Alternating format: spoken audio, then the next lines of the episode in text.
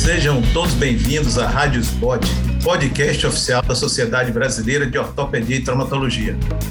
Hoje teremos mais um episódio do programa Doses de Atualização e hoje vamos falar de como conseguir fazer pesquisa e viver de consultório. Eu sou o Dr. Marcos Almeida, professor da Escola Baiana de Medicina. Tenho o prazer de receber o Dr. Jorge Krieger, que é chefe do serviço de residência do Vitória à Parte Hospital. Olá, doutor Jorge. Olá, meu amigo Marcos Almeida. Tudo tranquilo? Tudo tranquilo. É um grande prazer poder estar conversando com você. E sobre um tema tão importante, né? Porque os ortopedistas que vivem de consultório, muitos acham que fazer um pouco de ciência não tem muito a ver com o que eles fazem no consultório, né? E eu queria que você inicialmente dissesse: fazer um pouquinho de ciência também ajuda o médico vive, que vive de consultório se atualizar e atender melhor seu paciente? Sim, Marcos, eu acho que o, o médico que. Ortopedista, vamos colocar um ortopedista é, considerado normal, ele tem o seu consultório, ele tem uma demanda de cirurgias daquele consultório, ele tem coisas novas que aparecem no consultório. Então, sim, é importante, de alguma forma, você fazer pesquisa a gente está falando em pesquisar a sua vida ortopédica no seu dia a dia, através das várias formas que pode fazer é, esses tipos de pesquisa. Isso. É, eu, por exemplo, acredito sempre que o bom médico de consultório, aquele que está atualizado, ele sempre participa de vários momentos, né? Tanto quanto consumidor de pesquisa, como também produzindo pouco. Então, como consumidor, você acha que ler artigo, participar de congresso, participar de eventos é uma boa forma científica de se atualizar? Sim, é, é, uma, é uma forma científica boa de você manter um, um certo nível de atualização. Vamos pensar assim, ah, na ortopedia hoje ela é subdividida, e muitos colegas são é, especialistas, fazem uma ou mais áreas da ortopedia. Então, com isso, é necessário, é, às vezes, tem doenças que você não se depara algum tempo, ou que não opera determinado tempo é, essa patologia.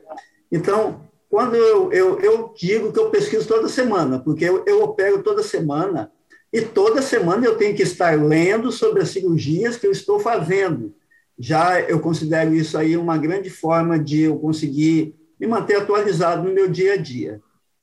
Ah, Especialmente, né, Jorge, quando a gente faz uma subespecialidade e que tem uma interface com uma subespecialidade de outra, outro colega, né, que a gente não faz todo dia. Isso é bem, bem importante, como você está frisando. Exatamente. Então, na ortopedia, é, vamos botar assim de uma forma geral, que o indivíduo faça uma parte, eu faço, ah, o indivíduo está lá, atende no interior, ele também pode se fazer é, essa, essa, essa, essa pesquisa através das fraturas mais comuns que se atende no consultório, das formas é, em pé, tornozelo, coluna, mais comuns que você vai ver para poder. A pesquisa, na verdade, vai fazer com que você erre menos. Você adquire com a pesquisa uma certa a, a maturidade intelectual, você consegue é, é, resolver problemas que se encontram pela frente, que há necessidade de, na hora, ter uma resolução daquilo. E também, hoje, a, a ciência e a atualização, a internet ajuda demais, demais o médico também, pois se você precisar de alguma coisa muito urgente, nada que vai esperar uns minutos e você poder acessar e consultar ah, sobre o assunto, no Google, pelo menos, para começar. Ótimo, eu, eu também penso assim, sabe, Jorge? Eu acho que as pessoas confundem achando que pesquisa só é fazer um trabalho científico, publicar numa revista. Mas, na verdade, a pesquisa científica começa, como você falou, começa se atualizando. Ninguém faz pesquisa sem se atualizar. Então, concordo perfeitamente com sua visão. é uma forma, sim, de se, se atualizar. Mas muitos médicos têm medo de, de é, entrar na metodologia científica, por ser uma coisa muito específica, né? E às vezes muito longe da realidade de consultório. Você acha que entender um pouquinho, né, buscar estudar um pouquinho de metodologia científica, de desenho dos estudos científicos, você acha que isso é, é válido, deve ser feito pelo médico que trabalha em consultório? Sim, eu acho importante você ter um conhecimento minimamente básico de metodologia, até porque é, é muito difícil, ninguém é impossível você ler tudo que sai hoje em relação a artigos científicos. E também, ah, quando você faz uma leitura, você não, simplesmente não lê um artigo científico igual que lesse um jornal ou uma revista qualquer. Há uma, é um método, uma forma de ler. Primeiro você tem que saber se aquilo te interessa realmente, para você continuar a leitura, ler o resumo dele e olhar como que foi feito, se a casuística é interessante, se os dados que estão compilados lá te interessam. Sendo assim, você pode perder lá uma hora que você perde, que seja para ler um artigo científico de forma é, é, atenta. Mas sim, é importante você ter noção para poder otimizar o tempo que você tem na sua vida, porque a gente trabalha muito, opera muito e também tem família para cuidar, né? Exato. Agora, é, como você vê a importância de eventualmente, porque a gente está falando de dois tipos, né? Está falando profissional do dia a dia, como você mesmo falou, ortopedista convencional. Esse é diferente do professor, esse é diferente do pesquisador. Mas mesmo para ele, como você vê é, a necessidade dele estar tá também apresentando casos clínicos em congresso, participando da organização de eventos, dando aula em eventos, apresentando é, sua casuística para discutir com os colegas, ou mesmo até publicando um artigo. É a vontade de se desafiar a si mesmo para poder fazer alguma coisa. Você tendo uma. Por exemplo, se você pode sim participar de um congresso com pôster, vamos começar. É simples, mais fácil de fazer um, um e-pôster, por exemplo. E se você não souber fazer muito, alguém pode te ajudar no computador a fazer, mas o assunto você conhece, então é uma forma de participar, ou então fazer um, um, um tema livre. Então, você tem que ter, assim, o conhecimento básico do que precisa para fazer esse tipo de, de, de atividade, né? Saber se na instituição, a parte ética, a necessidade de autorizações, a, se a sua metodologia empregada ela vai te, vai te produzir resultados fidedignos ou não vai, vai ficar uma coisa assim, sem saber que realmente aconteceu. Então, é a necessidade. E hoje, há, há uma certa facilidade. Você pode recorrer a diversos textos que te ensinam como fazer esse tipo de atividade de forma tranquila. O, o, o detalhe é o você precisa se dedicar. Nada funciona sem dedicação e também, se você tiver um amigo, alguém que possa te ajudar nessa elaboração, é melhor ainda. Com certeza. É, gostei de sua resposta, porque, é, no fundo, o resumo é: você tem que ter amigos que ajudem, tem que aprender fazendo, né? Isso mesmo. Boa, muito legal essa resposta. Isso mesmo, que é importante que... que as pessoas escutem isso. Agora eu vou falar de um tema um pouquinho mais desconfortável, que é fazer pesquisa sem apoio da instituição, fazer pesquisa sem financiamento. É, fala aí um pouco desse heroísmo que você acha que os nossos clínicos né, de consultório e cirurgiões, como é que você encara esses heróis aí do dia a dia? Como é que vocês, como é que você vê isso aí? Assim, você é, é o, ideal é você ter na, na sua, né, nos seus casos clínicos, né, os, os exames necessários para poder olhar, avaliar se, se o que você está fazendo está tá consistente, está indo bem. Ah, você precisa, assim, eu, eu, eu gosto de, de vez em quando, a lei do gesto, né? Começa a aparecer uma coisa rara, parece um monte. Então, você precisa ler, ler sobre aquilo. Então, se você tem um, um caso diferente no consultório, você precisa ler sobre aquilo, levante os artigos, leve, leia, perca um pouco de tempo para isso daí. Isso daí, assim, é um exercício mental que você tem que fazer no seu dia a dia, né? E se você realmente quer escrever, você precisa ser conciso, a cada dia escreve alguma coisa, coloque alguma coisa no papel, não se deixe desanimar, tá? Ah, e assim, igual que nós falamos antes, né, ter gente para te estimular é fundamental também, mas assim, a maioria é sozinho. Você está fazendo, você quer mostrar. E observar como os outros fazem. Isso daí é super importante, né? Como determinado indivíduo faz. E também não ter uma ambição desenfreada, porque também é, é muito difícil para um ortopedista do dia a dia ah, ter uma, uma grande produção, porque ele simplesmente não tem tempo para as atividades do seu dia a dia. E tem que reservar um pouquinho do bolso, né? Porque às vezes tem que de ajuda estatística.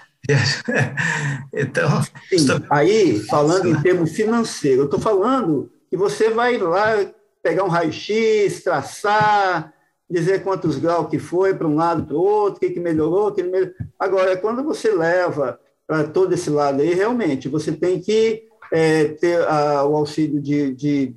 Sim, existe até site, né? Existem que você faz trabalho estatístico, sem depender de ninguém e tal, mas não é o ideal. Mesmo para quem está muito habituado a fazer, ele já tem que consultar antes, para não perder tempo e não fazer alguma coisa, não fazer a pergunta errada para o trabalho.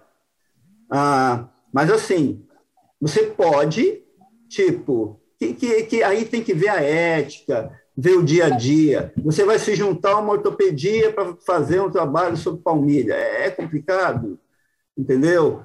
Então, você é, vai fazer um trabalho lá de torção de tornozelo, você vai usar bota imobilizadora, o paciente não tem como comprar, alguém vai doar.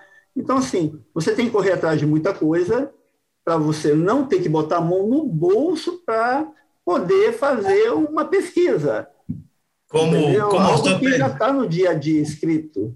Isso. Como ortopedista, já se mata um leão por dia. Se for fazer um pouquinho de pesquisa, tem que matar dois, né? É, exatamente, porque além, além, além do financeiro, que às vezes não ser nem tão relevante, mas o tempo despendido é, é o mais relevante, é o que mais Isso. importa. Tá? Agora, para terminar, Jorge, é, eu, eu entendi alguns conselhos seus. Primeiro, faça e comece devagar, suba uma escada que você vai aprendendo aos poucos. Consulte os amigos que são mais experientes, são dois bons conselhos. Mas agora, para aquele jovem que está ali no dia a dia, no consultório, você teria algum conselho a mais? Você teria alguma, alguma sugestão a mais para a gente finalizar esse nosso podcast? Olha, o, o, o jovem, então, ele já nasceu na internet. Ele já está. É diferente de, de, nós, que era fichinha. Não, hoje ele pode, com toda a tranquilidade do mundo, tá, é, acompanhar o segmento desse doente melhor, de uma forma mais adequada. Tá? Já, já fazendo um trabalho. Esse tem que fazer trabalho nem que tenha que botar a mão no bolso. Faz parte do desenvolvimento do indivíduo, entendeu? Ele vai crescer, porque pesquisa é igual aprendizado. Se você não olha nada, se você não lê um artigo, se você não está aprendendo, certamente você vai ficar para trás. E, assim, não só no consultório, porque você, nós não estamos falando aqui que o indivíduo, pelo menos uma vez ou duas ao ano, tem que ir no congresso, precisa participar, ou precisa ter o hábito no seu dia a dia de estar numa live, de estar avaliando um VUMED da vida, de estar com a revista brasileira na mão, ele pode abrir a hora que quiser no celular. Então, a, o tempo precisa ser achado para fazer as coisas. Dentro do consultório, ele pode otimizar exatamente dessa forma, seguindo as, as melhores condutas, para os casos em questões, tá? consultando ah, os periódicos em relação a como, como, como tratar. Então, assim, é, ele pode melhorar o consultório se o doente ficar muito bem no consultório dele, nesse tipo de entendimento, e para ele mesmo. Para ele falar assim: oba, eu quero fazer um trabalho agora. Ué, mas você quer fazer um trabalho? Cadê seus dados? Não, não tem. Então, como é que você vai fazer o trabalho? Então, coloque os dados compilados de forma correta, daquelas patologias que você atende mais frequentemente, que gostaria de mostrar como é bom na sua mão esses casos. Entendeu? É. Então seria uma forma é, muito boa. Então já começa assim, jovem ortopedista. E o velho ortopedista, que não é assim, pense em fazer assim também. Pois você leva dois, três anos, você faz ótimos trabalhos e o tempo passa bastante rápido. Exatamente. Muito bem, doutor Jorge Krieger. Eu também considero que é isso, né? É um aprendizado necessário para você, para o paciente e para a própria ortopedia. Muito bem. Ótimo gente conversar com você. Eu sou o Dr. Marcos Almeida, conversei aqui com o Dr. Jorge Krieger sobre como conseguir fazer pesquisa e viver de consultório ao mesmo tempo. E você acabou de assistir mais um episódio da Rádio Spot, podcast oficial da Sociedade Brasileira de Ortopedia e Traumatologia.